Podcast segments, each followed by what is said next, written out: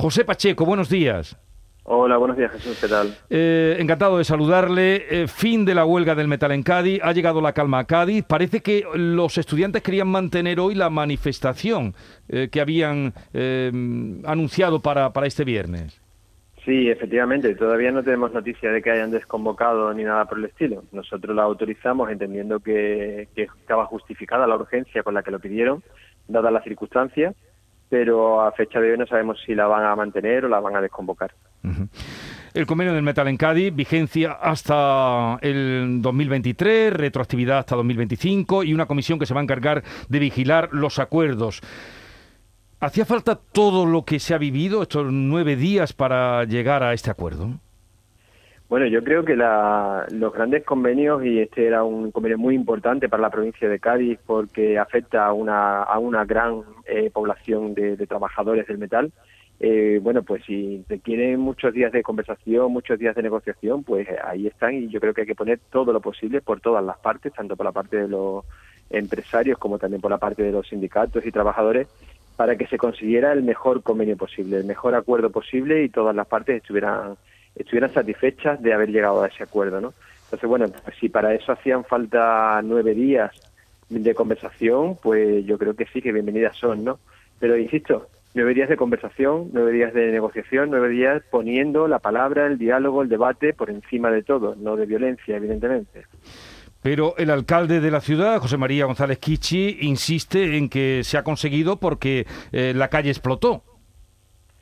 Bueno, esa es su opinión. Yo creo que en esta vida, en pleno siglo XXI, nosotros, eh, las personas, eh, llegamos todos los días a grandes acuerdos, a grandes negociaciones a nivel de países, a nivel de provincias, a nivel de empresas y todas se consiguen eh, gracias al diálogo, al debate y yo seguiría apostando siempre por el diálogo, por el debate, para poder conseguir, como una sociedad civilizada que somos, ¿no?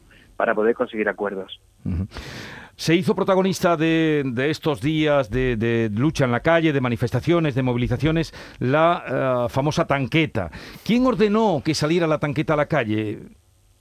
Bueno, pues esto, vamos esto son decisiones que se van tomando sobre la marcha, en función se va evaluando cómo va evolucionando eh, el, ataque, ¿no? El, movimiento violento, ¿no? De, de los disturbios. Eh, evidentemente, cuando nos, reunimos en, las reuniones de coordinación, bueno, pues lo que se establece son unos criterios básicos que son los que hay que respetar. Los criterios nuestros eran, evidentemente, pues respetar ese equilibrio entre huelga y servicios mínimos, por ejemplo, en, el tema de las empresas. Otro era evitar daños personales y, proteger la integridad de todas las personas a toda costa.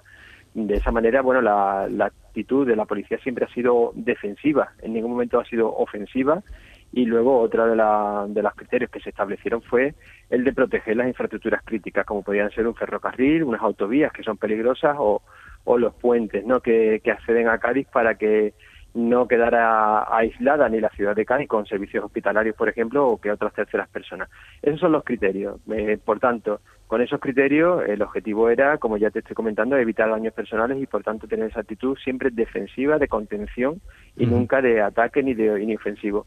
Sobre la marcha, luego, según se va viendo si eh, cómo va evolucionando, son los mandos operativos los que deciden en un momento dado, porque ven que es necesario, pues en este caso, por ejemplo, sacar, insisto, no es un tanque, no es una tanqueta, era un vehículo blindado con una pala que era necesario en ese momento porque había que retirar un fuego de una puerta de un colegio.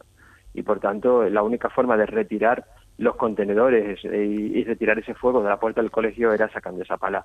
Se sacó en ese momento de manera excepcional y se volvió a, guardar. Pero, ese artefacto, digo, por aclararnos un poco, eso tuvo que venir, en Cádiz no tienen ese tipo de vehículos, ¿no? ¿Tuvo que venir de dónde? ¿De Madrid? ¿De Sevilla? Eh, claro, claro. Eh, igual que vinieron las unidades de la UIP o vinieron los GRS de, de, la Guardia Civil, o sea, desde el principio previendo que podía ser una manifestación con tintes violentos, pues llegaron refuerzos de otros sitios, de Sevilla, de Málaga, de Madrid, y los fuimos teniendo aquí, pero se va siempre eh, actuando de manera con el principio de proporcionalidad y ajustada. O sea, no se saca toda la artillería fuera, sino que se va sacando en función de, ver la, el, cariz violento que va, va cogiendo la, la, otra parte, ¿no? Bueno, usted ya respira tranquilo hoy, ¿no? O ayer, señor subdelegado. Eh, sí, bueno, ya estamos más tranquilos en cuanto a operativo, efectivamente. Han sido nueve días muy intensos, mañana, tardes y noches, muy pendientes de cómo iba evolucionando la negociación y de cómo iban evolucionando precisamente estas manifestaciones violentas. Que además también yo añadiría Ay, oh, se nos ha cortado. Oh, dice Javier. Oh, vamos a ver si recuperamos eh, la, la, llamada con el subdelegado del gobierno en Cádiz. No sé si queréis comentar tú qué dices, oh, Javier, a lo que estaba con, contando. No, no, eh, no, eh, se me venía a la cabeza una reflexión, ¿no? Cuando hablaba de que es posible acuerdos y, y yo creo que mm, ha influido de alguna manera que el sector del metal de la provincia hermana, que es Sevilla, ¿verdad? Eh, firmara, me parece que fue el, el martes, un, un convenio mm, que afecta a siete mil y pico empresas, 70 mil trabajadores, y bueno, pues sentados a la mesa, sindicato y patronal, punto arriba, punto abajo, discuten, llegan al acuerdo y se firma.